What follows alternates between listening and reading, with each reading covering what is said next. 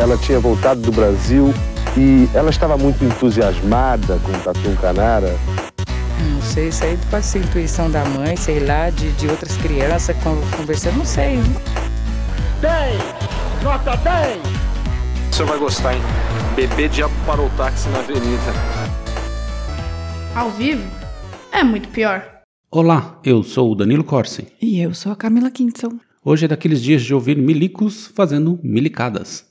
Em 1963, funcionários da siderúrgica Uzi Minas resolveram fazer um grande protesto contra as condições infames de trabalho e salário quando foram recebidos com chuvas de bala da polícia militar, que acabou assassinando oito pessoas e deixando 79 feridos em números oficiais. Mas esses números podem ser pelo menos três vezes maiores. Venha descobrir os detalhes dessa carnificina com a gente. Eita! Mas antes, nossos patrocinadores. Primeiro o siteguy.dev. Quer um novo site, aplicativo ou e-commerce? Fale com o siteguy.dev e veja o que eles podem fazer por você. Garanto que você vai ter muita qualidade e preço bem camarada. E aí, Camila, o que o Drinco nos mandou hoje? O vinho de hoje é o República del Vino Maior State ou State? Pinot Noir. Não sei, Danilo. Você acha que é State ou State? State, eu acho. Então, República del Vino Maior Estate Pinot Noir. Um vinho chileno bem estruturado, bastante aromático e saboroso. E perfeito para acompanhar um risoto de alfungue e queijo brie. Ele custa R$ 98,00 lá no drinco.com.br. Aproveite. Bora brindar? Tchim, tchim. Tchim, tchim.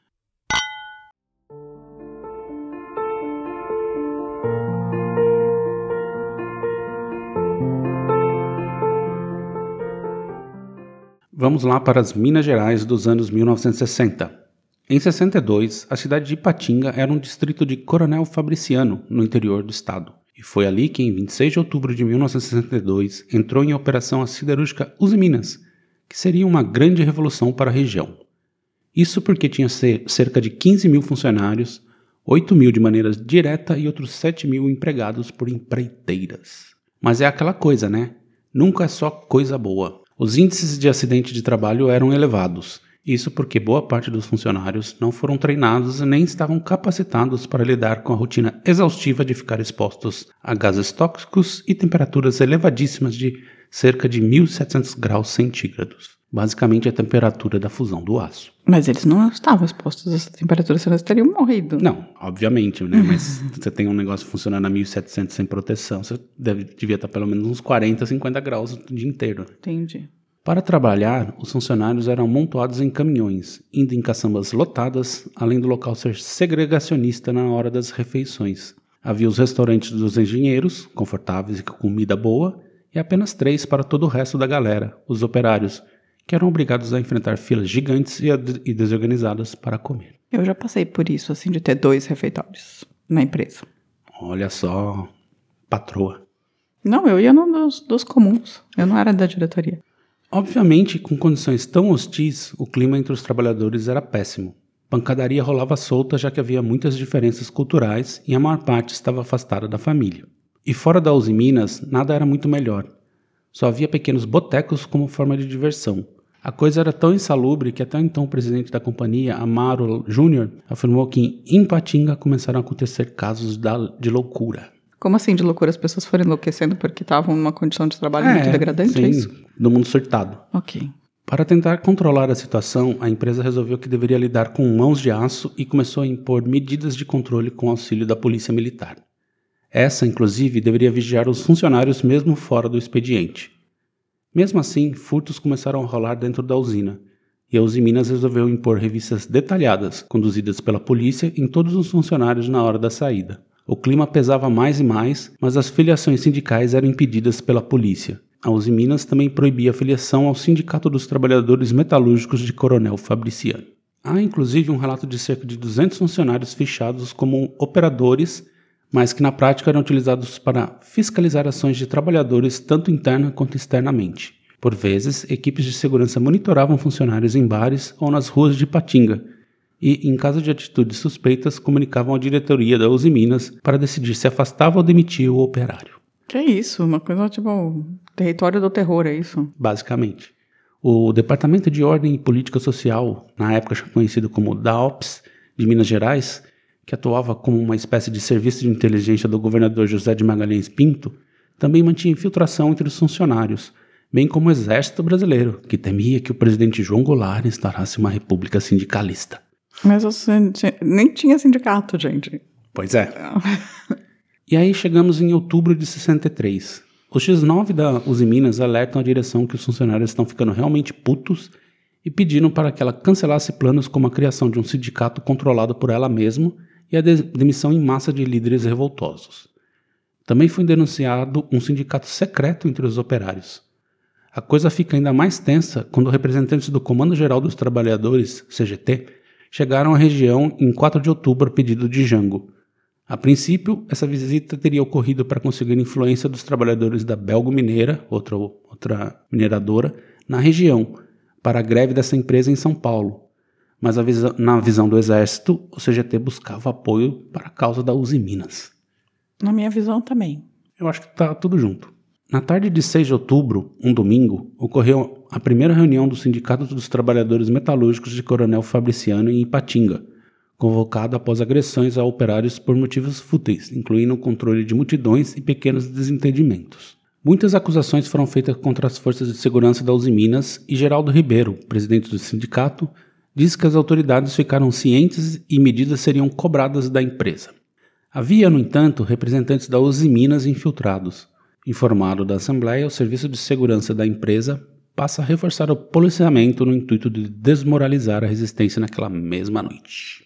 Então, por volta de 22 horas e 15 minutos, caminhões que levavam trabalhadores embora foram parados pelos vigilantes próximos à portaria da empresa para uma revista. As marmitas dos, operários foram abertas e litros de leite foram derramados. Diariamente, os operários tinham direito a um saco com 250 ml de leite e um pão francês, que muitas vezes eram levados para casa e repartidos com a família. Chovia muito naquela noite e, com o ocorrido, houve um tumulto, resultando em alguns trabalhadores pisoteados pelos cavalos de soldados que davam cobertura à ação. Ao fim da vistoria, antes de o caminhão prosseguir com seus operários, houve gritos de que o escritório central seria destruído. Mas não morreu ninguém, apesar Não. de ser de pisoteados, só se, só se feriram. Só se feriram, não teve morte aí. Em torno das 23 horas, o eletricista foi atacado por forças policiais após um grupo próximo dele resistir à ordem de dissolver uma aglomeração de pessoas no alojamento Santa Mônica. Os brothers do eletricista revidaram e conseguiram conter os seguranças, que foram embora, mas prometeram se vingar. Temendo novos ataques da polícia, os moradores de- do Santa Mônica improvisaram barricadas com móveis e tambores. O enfrentamento foi alertado a Robson Zampronho, delegado especial do distrito de Ipatinga e capitão da cavalaria, que teria sido informado que a situação estava fora de controle e necessitava de reforço. A chegada da cavalaria, pouco antes da meia-noite, teria culminado em dezenas de espancamentos, invasões de residências e pessoas baleadas, dentre moradores e policiais tanto no, do Santa Mônica e no, do alojamento vizinho Chicago Bridge. Um alojamento chama Santa Mônica, do lado chama Chicago Bridge. Pois é. Tipo, que coisa mais Coisas sem critério. Cerca de 300 pessoas foram detidas. Mais tarde, a energia elétrica foi cortada. Tá, esses alojamentos, na verdade, eram lugares, lugares que ficavam... Barracões. Barracões onde ficavam os funcionários. Onde ficavam os funcionários. E aí esse, o, o espancamento do eletricista foi que começou essa É, história. bateram no. Eles já estavam putos porque já tinham apanhado na saída, perderam comida e tal. Aí os caras bateram no, no eletricista e eles foram pra cima dos seguranças da Uzi Minas. E, aí a polícia chegou. Aí a polícia chegou. Tá. Por volta de duas horas da madrugada de 7 de outubro, a polícia levou até o alojamento Santa Mônica o padre Avelino Marques, primeiro pároco da paróquia Nossa Senhora da Esperança. O capitão Robson Zampronho pediu a ele que fosse até os operários e perguntasse o que desejavam. O padre afirmou que iria na condição de que abaixassem as armas e assim foi feito, encaminhando-se aos revoltosos ao ser iluminado por um caminhão da CEMIG. Ao religioso, os revoltosos pediram que os soldados se retirassem e os 300 detidos fossem libertados, o que de fato ocorreu, e foi combinado uma que uma comissão compareceria ao escritório central da Uzi Minas junto com Robson e o padre Avelino ao amanhecer. Ele passaria o restante da madrugada com os operários, o padre. No ambulatório da empresa estavam sendo atendidos os feridos. Os padres da década de 70 a 80 no Brasil, Estamos nos 60 aqui. Os padres das décadas de 60, como eu acabei de falar, a 80 no Brasil, eram pessoas ok. Metade do 80 começou a dar um. Mudou, né? E aí, mas, sei lá, tem os dois ainda que se salvam. E aí um aglomerado de cerca de 1.500 trabalhadores se formou pouco antes das 5 horas da madrugada, próximo à portaria, bloqueando o acesso e incitando greve. A chegada de mais operários originava princípios de tumulto. A polícia foi notificada pelo serviço de vigilância e mandaria o máximo de reforço possível, mas estava limitada pois a Acesita, outra mineradora, também estava em greve em Timóteo. O padre Avelino tentava acalmar os policiais dizendo que tudo estava pacífico, e foram chegando mais e mais operários. Os soldados com a arma à mostra eram instruídos pelo capitão Robson a não matarem e não atirarem. Geraldo Ribeiro chegou às sete horas da manhã para a reunião com a diretoria no escritório central.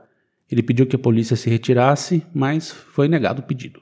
E já havia ali seis mil operários na porta. Então vai dar merda. Vai, né? Porque chama massacre de patinho, inclusive. A reunião chegou ao fim por volta de 9h15 da manhã e ficou acordado entre as partes que a cavalaria seria suspensa do policiamento de rua até a conclusão das investigações do ataque da madrugada anterior.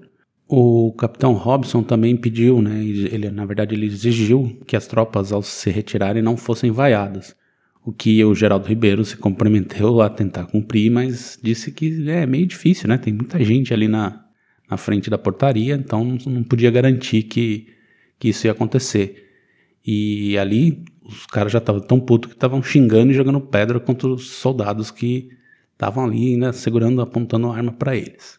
E no momento em que o padre Avelino e Geraldo entravam em um carro para se encaminharem, né, se juntarem à multidão, começaram a ser ouvidas rajadas de tiro disparadas contra os revoltosos. O capitão Robson, ao ouvir os disparos, entrou imediatamente em um jipe e rumou para os soldados pedindo para que eles parassem de atirar na, nas pessoas o Robson e o Geraldo estavam juntos, mas o Robson não estava entrando no carro, então. Não, estava o padre, porque o padre e o Geraldo iam pro, junto dos, dos revoltosos, né? Da, e dos o operários. Robson ia o Robson era policial, é. Perto do, do sua tropa. 19 policiais militares em cima de um caminhão abriram fogo contra a multidão. José Isabel do Nascimento, que fotografava a manifestação, levou um tiro na cabeça. Caramba! Ele é o, as fotos da, dessa greve ali da Uzi Minas que tem da época dele. Houve correria entre os trabalhadores e, ao cessar dos tiros, começou imediatamente um grande movimento de veículos e ambulâncias lotadas de feridos em direção à Casa de Saúde Santa Terezinha e ao Hospital Siderúrgica, no centro de Coronel Fabriciano. Geraldo Ribeiro, Padre Avelino e outros integrantes da reunião chegaram a tempo de ver apenas os corpos mutilados e homens agonizando pedindo socorro, além de pertences e marmita dos, dos operários espalhados por toda parte, pondo-se a ajudar depois de permanecerem um pequeno tempo paralisados ao fim de 15 minutos de tiro. Foram 15 minutos? 15 minutos. Ficaram atirando a roda. De cima de um caminhão. De cima de um caminhão. Isso é falta de. É falta total de, de controle da polícia. É Sim. É muito absurdo isso. E uma tropa vinda do batalhão de governador Valadares voltou a incitar os operários devido à ameaça de alguns soldados mas o Robson né, conseguiu acalmar os ânimos. O então prefeito fabricianense Ciro Cota Podiali compareceu ao local da chacina na hora do almoço em uma caminhonete carregada de água potável e alimentos. E o comandante da polícia de governador Valadares também apareceu para assumir o comando. Com isso, tudo começou a se acalmar e não houve mais confronto. Então vamos ao saldo. De forma oficial, a chacina terminou com 8 mortes e 79 feridos. No entanto, tais números são contestados, visto que há muito relato de familiares de possíveis vítimas que não foram contabilizadas. Fontes indicam 30 mortos, enquanto outras até 80. Levando em conta que foram 15 minutos de tiro a esmo, 8 mortos de fato parece bem improvável. Geraldo Ribeiro disse ter visto no dia do massacre quatro corpos estendidos no chão antes de ir até Timóteo, contactar a Secretaria de Segurança e, ao retornar, cerca de 30 minutos mais tarde, não havia mais nenhum corpo ali. Ele também afirmou, décadas mais tarde, ter recebido da Uzi Minas uma carta informando que 59 funcionários foram demitidos por não terem retornado às atividades 30 dias após o ocorrido. O inquérito aberto no dia seguinte ao massacre apontava que pelo menos quatro corpos foram jogados no Ribeirão Ipanema, mortos em um tiroteio aí. Ah, depois que foram resgatados, falaram que esses corpos tinham sido de um tiroteio. Tiroteio, assim, ah, tipo briga de bar. A lista oficial de mortos constam, além de José, José Isabel do Nascimento, o único a fotografar o massacre, a menina Ângela Eliane Martins, de 3 meses de idade, que foi baleada no colo da mãe Antonieta Francisco da Conceição Martins, que a levava para uma consulta no ambulatório da Uzi Minas. Que coisa terrível. É. Além de outros cinco operários, né? Gilson Miranda, Aides, Dias de Carvalho, Antônio José dos Reis, Alvino Ferreira Felipe e Sebastião Tomé da Silva. E um alfaiate, Geraldo Rocha Gualberto. O que, que o alfaiate tá fazendo no Uniforme, né? Ah, ele era o alfaiate da Uzi Minas. Das Uzi Minas. Tá. Mas alfaiate que faz uniforme? Ah, no modo de dizer, né? É um lá, alfaiate, é, né? Sei lá. Quem faz esse roupa Costureiro. É. A Assembleia Legislativa de Minas Gerais deu início às investigações em 8 de outubro, instaurando uma comissão de inquérito. Geraldo Ribeiro exigia a punição dos policiais envolvidos e foi instaurado um inquérito policial. Outro ponto defendido pelo sindicalista era a retirada da polícia militar de Ipatinga e o policiamento local pelo exército, mas isso era impraticável para Magalhães Pinto, né, o governador.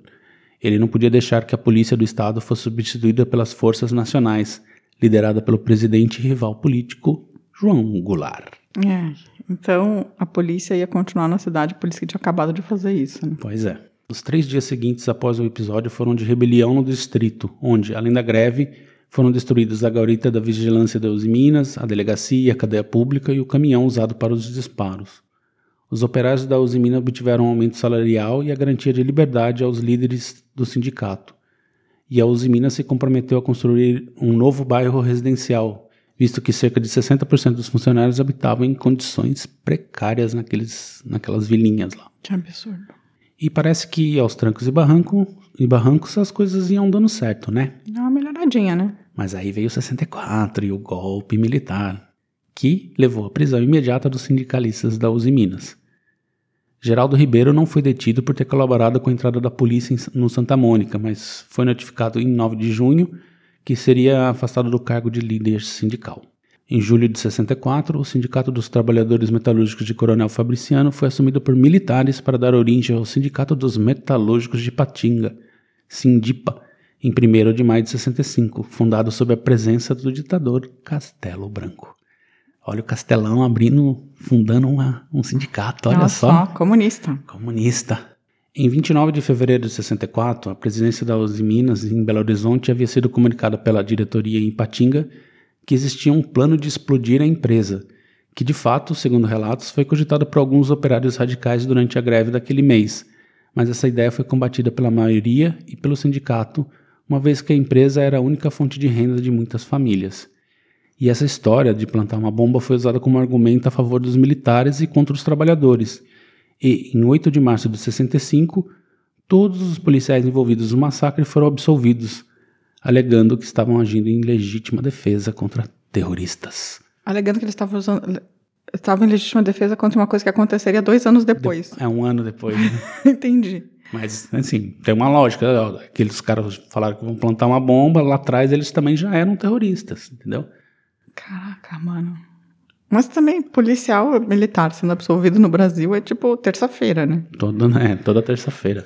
Somente em 2004, com a aprovação da medida provisória 176, que previa indenizações a famílias em manifestações públicas ou conflitos armados durante a ditadura, é que as famílias tiveram algum retorno do Estado. Em 7 de outubro de 2004, o primeiro processo de indenização do massacre da família do alfaiate Geraldo Galberto foi aprovado pela Comissão dos Mortos e Desaparecidos do governo federal. No final do mesmo mês, outras quatro famílias foram indenizadas. E ficou nisso, apenas cinco indenizações de 100 mil reais cada uma. Os líderes da Usimina, milicos, tudo tranquilidade para eles, ninguém foi punido.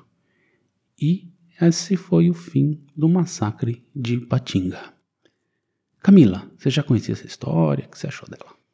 Achei terrível, não conhecia não, não tinha a menor ideia. Pra mim a relação, eu acho que falaram os Minas pra mim, eu lembro daquele Bernardo, né, que é o cara que fundou Inhotim, eu acho que é, Inhotim é ligado aos Minas, se não Eu me acho que engano. ah, não tenho certeza. Ah. É, mas assim, essa era a única referência que eu tinha com os Minas na minha cabeça, assim. Nossa, terrível, assim, absurdo. Como sempre, assim, é, a polícia do Brasil é completamente despreparada, né? É, e só gosta de, e gosta mesmo de, de bater né, nas pessoas, né? Assim, Não, é- bater, ela- matar. mas isso é, demonstra total despreparo, assim. As pessoas do nada, tipo, começam a atirar e atiram, tipo, como atiraram 80 vezes contra o músico que estava no carro com a família. Sim. O é que assim, exército e a polícia militar faz esse tipo de coisa, entra atirando e é isso. os caras deveriam ser preparados, porque assim, tudo bem, o clima tava tenso, era uma greve, tava sendo xingados, provavelmente, mas assim, eles têm que ser treinados pra aguentar esse tipo É de coisa. isso, né? é, é falta de profissionalização isso, assim, não tem outro nome, sabe? Tipo, é uma força armada que não pode reagir como se fosse o cara do bar. isso, assim, o cara tem, eles têm que saber negociar, eles têm que saber se controlar, eles têm que aguentar pressão. é, isso faz parte do trabalho deles, assim. E, é- e o que eu acho muito curioso também, assim, é um, também é um modus operandi das polícias, né, dos militares, é, tipo, os caras ficaram atirando 15 minutos, aí, não, morreram oito, aí jogam corpos no, ri, no rio pra Sim, diminuir número também. e falar que, olha só, não, isso aqui não tem nada a ver com não, isso aqui é outra coisa. Tipo, é, é tão absurdo isso. Mas esse é o pós da várzea, né? A várzea começa com o fato deles, tipo, atirarem em qualquer pessoa a esmo. E Sim, não se controlarem. uma criancinha de três É. meses, né? e não se controlarem. Essa é a várzea. Aí fez a merda e aí vai lá e tem que lamber, fazer, limpar a lambança de uma maneira pior ainda, né? Que é não assumir o que fez. É, fica tão óbvio que assim, que tudo foi alterado, né? Que aquilo ali obviamente é uma fraude. Ah, é, então. É o E aí eles esperam um tempo e libera todo mundo. Em geral é sempre assim, né? Dificilmente um policial ou militar é, ou um soldado. Não, é punido por É esse punido, tipo de né? coisa, não, nunca. Nunca é. Assim, muito raro. No caso desses, ainda por causa de greve, aí, tipo, durante Ah, regime menos ainda. militar, é tipo um bando de vagabundo. Então é isso. É, Camila, se alguém aí tiver alguma, alguma história de greve e quiser contar pra gente ainda nesse período de férias, como ela pode fazer?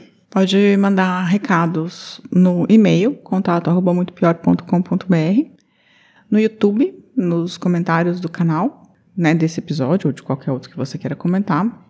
Também pode mandar um recadinho na DM por, no Instagram, no Facebook ou no Twitter. Acho que é isso. E tem um canal no YouTube, né? Já falei. E tem o, o site também, dá pra fazer um comentário no site. Inclusive em Boa. áudio, se quiser. Verdade. É isso. Então é isso, pessoal. Semana que vem estaremos de volta. Tchau, tchau. Tchau. A vida é muito pior. Esse episódio é um oferecimento de trinco.com.br e siteguy.dev.